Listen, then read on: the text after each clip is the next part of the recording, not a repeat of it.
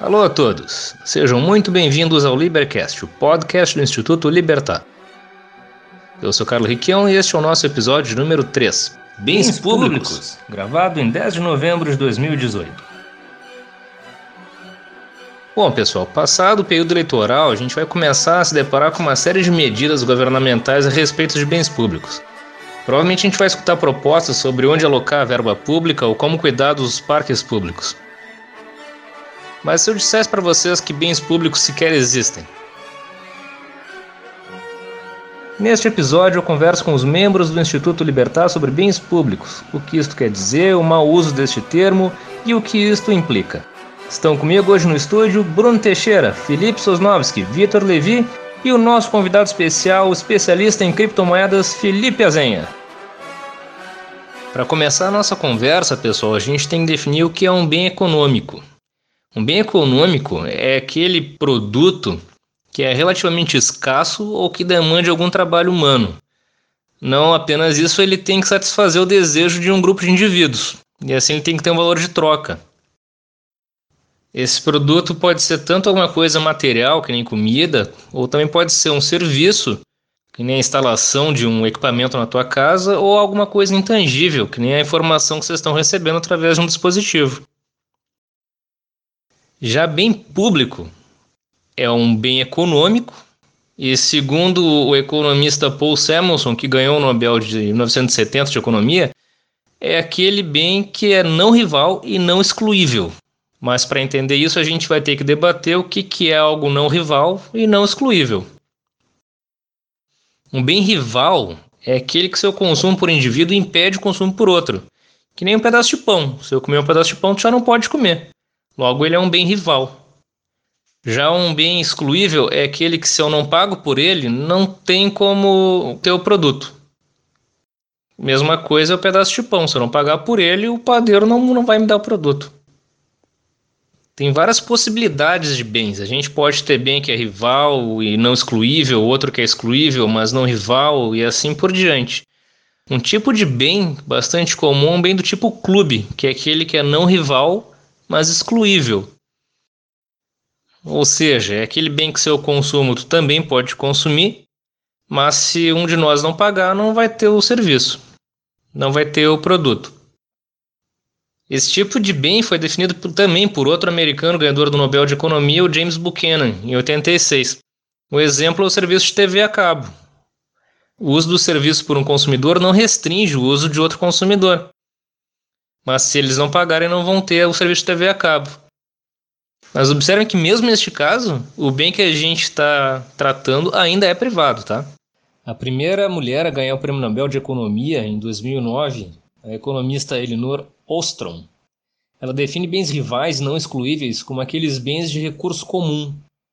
A gente pode pensar, por exemplo, num pequeno laguinho. Os pescadores podem pescar livremente nele. Contudo, pessoal, se um deles começa a pescar muito mais que os outros, a população de peixes no lago pode depletar. Nesse caso, os benefícios são individualizados. Esse pescador vai obter o maior lucro possível para ele mas todo o ônus do lago depletado vai cair sobre todos. O ônus é coletivizado. Isso é descrito pelo economista inglês William Foster Lloyd como a tragédia dos comuns. Uma forma de resolver esse problema é tornando o bem totalmente privado. Aí o proprietário cuida e não permite que isso aconteça. Esse tipo de solução é proposta por vários economistas, que nem o Robert Smith do Instituto Cato. Tem outra forma de lidar com esse problema, que foi inclusive descrito pela própria Elinor, que é obedecendo basicamente uma série de oito itens. Por exemplo, um dos itens é que é necessário que a comunidade seja pequena. Ela tem que ser altamente conectada e tem que ter normas bem claras e incentivos para que essas normas sejam seguidas. Exatamente como os indivíduos vão resolver, a gente não sabe. Mas como o economista americano Robert Axelrod nos diz, indivíduos que têm motivações próprias tendem a encontrar um jeito de se organizar. Outro ponto é o que a Carol Rose, que é professora da Universidade do Arizona, nos lembra também. Alguns clubes a gente tem retorno progressivo em escala. Por exemplo, um clube de comédia, todo mundo ganha se tiver mais humorista. Ou ainda a criação de software livre, que nem o Linux. Isso é um tipo de recurso comum. Bom, pessoal, agora que a gente sabe o que é um bem não rival, não excluível, a gente pode falar do bem público. Vamos pegar a língua. A língua não apenas é não rival, como é não excluível. E todo mundo ganha quanto mais pessoas usarem a língua. Mas ela é um bem econômico? Não. E o conhecimento acumulado pela sociedade? É a mesma coisa, né? Seria público se fosse um bem econômico, mas não é. E as ondas de rádio e TV? Mesmo problema, pessoal. Bens de recurso comum não são bens públicos, mas tem alguns casos que merecem alguma atenção. Bruno, é possível a gente ter uma cidade totalmente privada? Fala, Carlo, beleza? Bom, tô aqui hoje para falar sobre ruas e cidades privadas. O próprio Murray Rothbard, no seu livro Manifesto Libertário, lá de 1973, já afirmava como é que poderia ser o gerenciamento privado de ruas e cidades. Então não é uma novidade isto. E bom, não tem como afirmar exatamente como vai ser o gerenciamento privado de ruas e cidades, porque isso ia exigir que eu fosse o planejador central do, de uma sociedade libertária, o que seria um contrassenso. Mas não é difícil imaginar como poderia ser, porque nós somos familiarizados com isso já. Todos os dias, quando vamos a shoppings, bancos e organizações particulares no geral, a gente vê seguranças privadas. Em uma sociedade libertária, as ruas seriam geridas por indivíduos, associações de moradores, organizações, corporações. Ruas privadas com comércio teriam que oferecer boas condições de acesso e também de proteção aos seus clientes, caso contrário, eles iriam aos seus concorrentes. Na questão da segurança, bom, hoje nós temos a polícia estatal, que de maneira geral é bem bruta. E isso tem um motivo. Eles não seguem uma lógica de mercado, eles não precisam agradar os seus clientes. No caso de uma polícia privada, a brutalidade seria tanto quanto menor para não afastar os clientes dos comerciantes, e consequentemente os comerciantes optarem por um outro serviço de segurança privada. Se for parar para pensar, o mesmo princípio vale para bairros residenciais. Haveriam enormes incentivos para associações de moradores e os donos de imóveis oferecerem ruas seguras e asfaltadas, além de serviços de água, esgoto e energia elétrica da melhor forma possível. Afinal, se o bairro ou a cidade vizinha oferecer um serviço melhor, vocês já sabem o que aconteceria, né? Além disso, esses serviços poderiam valorizar os imóveis daquela região, assim como já acontece hoje. Pelo que vocês podem perceber, depender da busca por interesses econômicos dos indivíduos é muito melhor do que depender do altruísmo duvidoso de burocratas, né? Um ponto meio polêmico para se tocar é como se determinaria as regras das ruas, porque isso poderia dar liberdade para discriminação. Por mais antissenso comum que seja dizer isso, cada indivíduo deve poder escolher quem entra na sua propriedade. Porém, essa discriminação é custosa. Vamos pegar, por exemplo, um dono de bar racista. Ele está no total direito de não querer comercializar com negros, assim como um judeu tem o total direito de não comercializar com um nazista. Mas dessa forma ele estará perdendo dinheiro. E bom, em um livre mercado, essa não é a melhor das opções. Para concluir, aquele meme mais famoso: Se não fosse o Estado, quem construiria as estradas? E para responder isso, eu vou trazer dois casos. Como muitos já sabem, os Estados Unidos possuem a maior malha ferroviária do mundo. Boa parte delas foi construída no século XIX por empresas privadas livremente, sem precisar de concessão estatal. A concorrência entre as empresas ferroviárias estimulou o desenvolvimento econômico das regiões. O que houve depois foi a formação de um cartel com a ajuda do Estado por parte das maiores empresas. Mas eu não vou ficar aqui contando a história das ferrovias dos Estados Unidos. Para isso, eu indico dois livros para vocês: The Pole, do Julian Grodzinski, e Railroads and Regulation, do Gabriel Coco. O segundo caso, por mais irônico que seja, foi realizado por um grupo de contrabandistas na Bielorrússia. Na verdade, eram apenas empreendedores que não queriam pagar a taxa para transportarem frutas. Sim, frutas. Como a estrada que eles usavam para viajar da capital bielorrussa Minsk à capital russa Moscou era de péssima qualidade, eles pavimentaram, alargaram e colocaram vários pontos de retorno para aumentar e melhorar o acesso dos caminhões. Então, na próxima vez que alguém perguntar para você quem construiria as estradas se não fosse o governo, você pode responder qualquer pessoa que tivesse um interesse econômico na região. Simples. Essa foi a minha quarta participação aqui no podcast do Instituto Libertat. Então, até mais, pessoal. Tchau, tchau. Muito legal, e parece que tende a funcionar melhor se a comunidade realmente for mais conectada e pequena, que nem a Elinor tinha nos dito.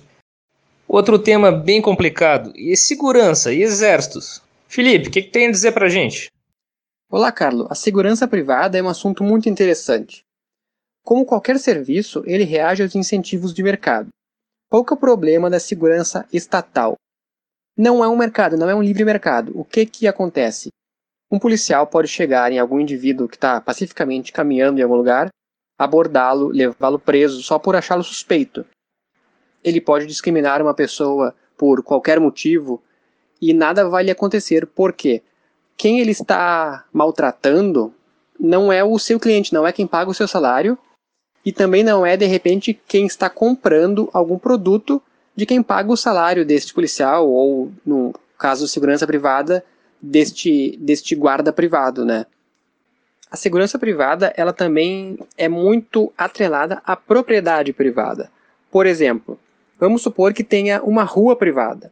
Os comerciantes dessa rua, eles vão atrair mais clientes se for um ambiente pacífico, se for um ambiente seguro. Então, provavelmente eles vão contratar um serviço de segurança privada, tão bom quanto os concorrentes, de, de repente de outra rua, de outro bairro, ou até melhor, porque existe um incentivo.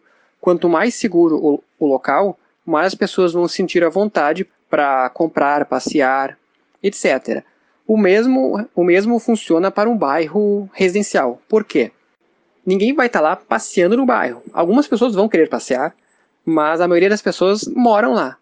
E elas querem ter a segurança. E também outro motivo: as suas casas valorizarão mais se o ambiente for seguro. Então, investir em segurança é investir na valorização da sua propriedade. A eficácia da segurança privada já foi provada diversas vezes.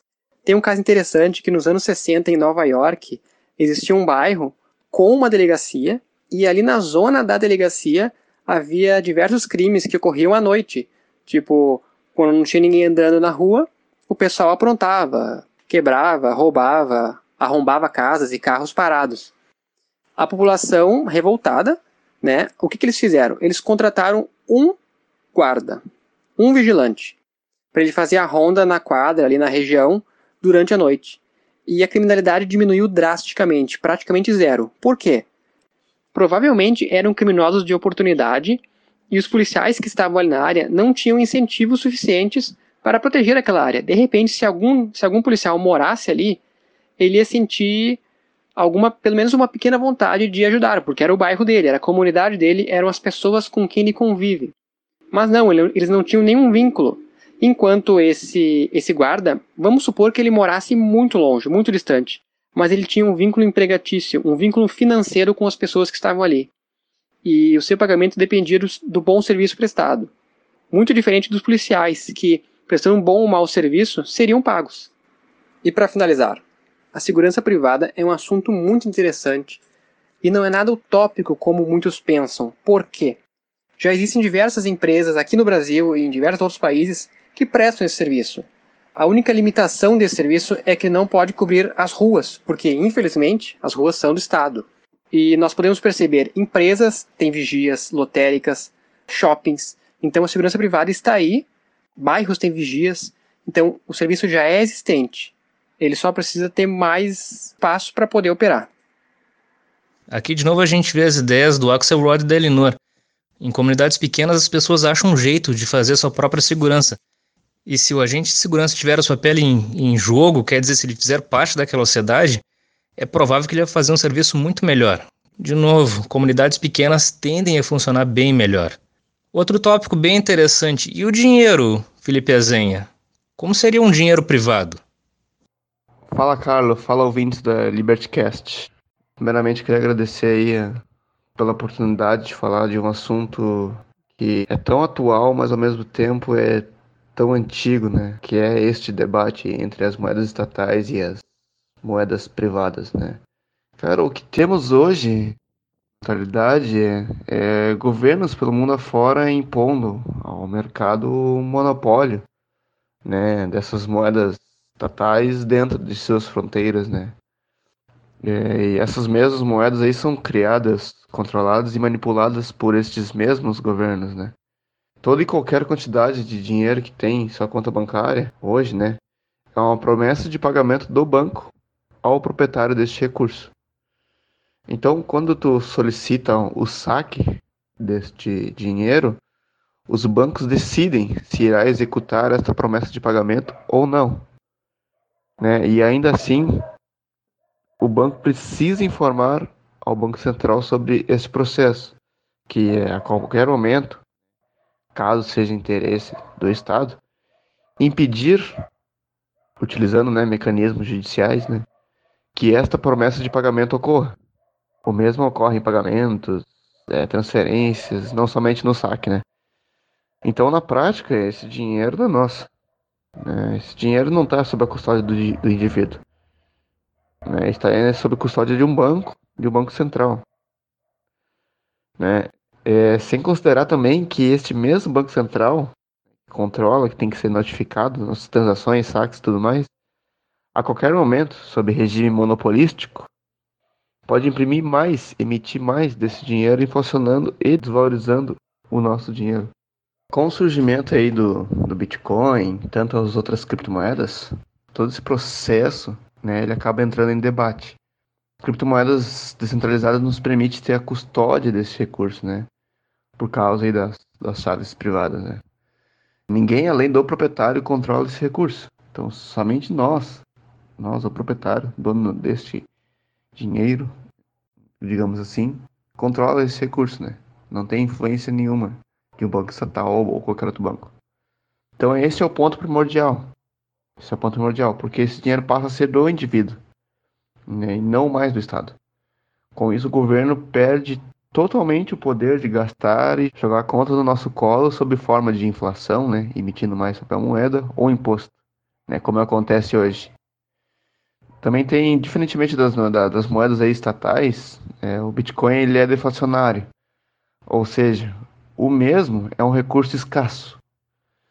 No Bitcoin, apenas 21 milhões de, de unidades né, podem ser emitidas na rede hein, via mineração. Né. Hoje já foram, nesse momento que estou gravando o áudio, né, já foram minerados aí 17 milhões e 360 mil bitcoins. E todas essas unidades aí são plenamente divisíveis em 8 casas decimais. Então, os, os, os, proprietários desse ativo acabam tendo total controle desse, desse recurso que é deflacionário, né? O mercado ainda está em processo, né, de aceitabilidade dessas criptomoedas, de, de, criptomoedas de, descentralizadas, né? É, a maioria delas ainda não aceitam essas moedas, né, por falta de respaldo jurídico e de conhecimento, né, sobre a tecnologia. Mas já podemos ver já muitas empresas pelo mundo afora aí aceitando Bitcoin e outras criptomoedas como Bitcoin, Dash, né?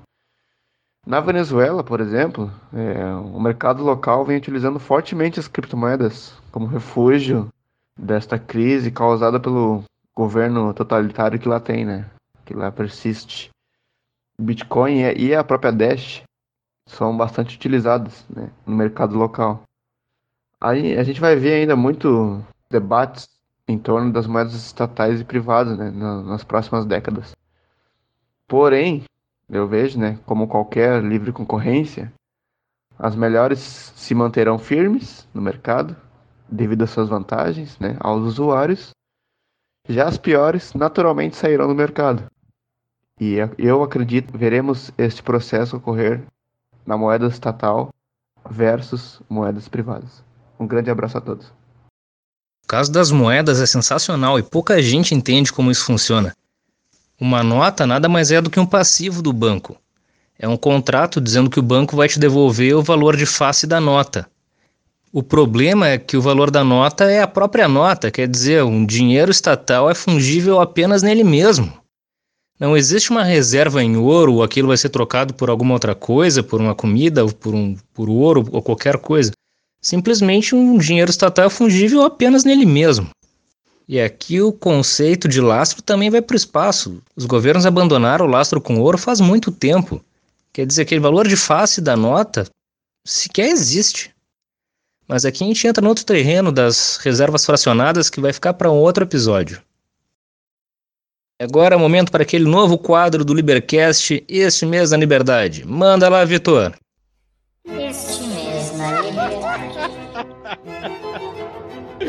E aí, pessoal do Libercast, começamos mais um quadro novo aqui, se chama Este Mês na Liberdade, no qual eu vou trazer o quê? Tem uma sacanagem de um parasita aqui, que ele fez uma lei municipal, é 24 de 6 de 98. O cara me inventa esta merda aqui. O autor, o senhor Parasita, José Eduardo Fernandes Ávila, não sei se esse cara é vivo e essa lei ainda existe. Mas o cara estava o quê? Ele estava querendo tomar medidas necessárias para o registro do sanduíche Bauru. Tem noção disso aqui? Isso tá errado, cara. Como é que a gente paga uma porra de um político para mandar no, no sanduíche? Como que as coisas vão dar certo? Olha o seguinte, política é tudo parasita, não vale nada. A gente tem que parar, achar que político é time de futebol, não é. Político é uma bosta. Quanto menos o cara fizer, melhor é para nossa vida. A gente é feito para ser livre, não para ter uma porra dos parasitas desse. Então, se essa lei existir ou não, me atualizem no próximo podcast, a gente conversa. Mas é uma porra muito engraçada. Sanduíche, velho! Caralho! Não dá, velho. Eu fico muito puto com esses parasitas. Então, pessoal, vocês aí me dizem o que vocês acham, me trazem mais leis para eu ficar Olha, não sei, eu acho que uma hora dessa eu morro, velho, porque eu não acredito de tanta merda que parasita tem na cabeça. Legal, Vitor. E assim, pessoal, chegamos ao fim de mais um episódio. Obrigado pela presença de todos. Este foi o Libercast, o podcast do Instituto Libertar. Hoje eu conversei com Bruno Teixeira, Felipe Sosnovski e o nosso convidado especial especialista em criptomoedas Felipe Azenha sobre bens públicos. Tivemos ainda a estreia do quadro Este Mês na Liberdade com Vitor Levi. Mais conteúdo relacionado ao Instituto Libertar, informações de contato e de como fazer doações, tu encontras na nossa página na internet em www.institutolibertar.org. Muito obrigado pela sua audiência e nos vemos em breve.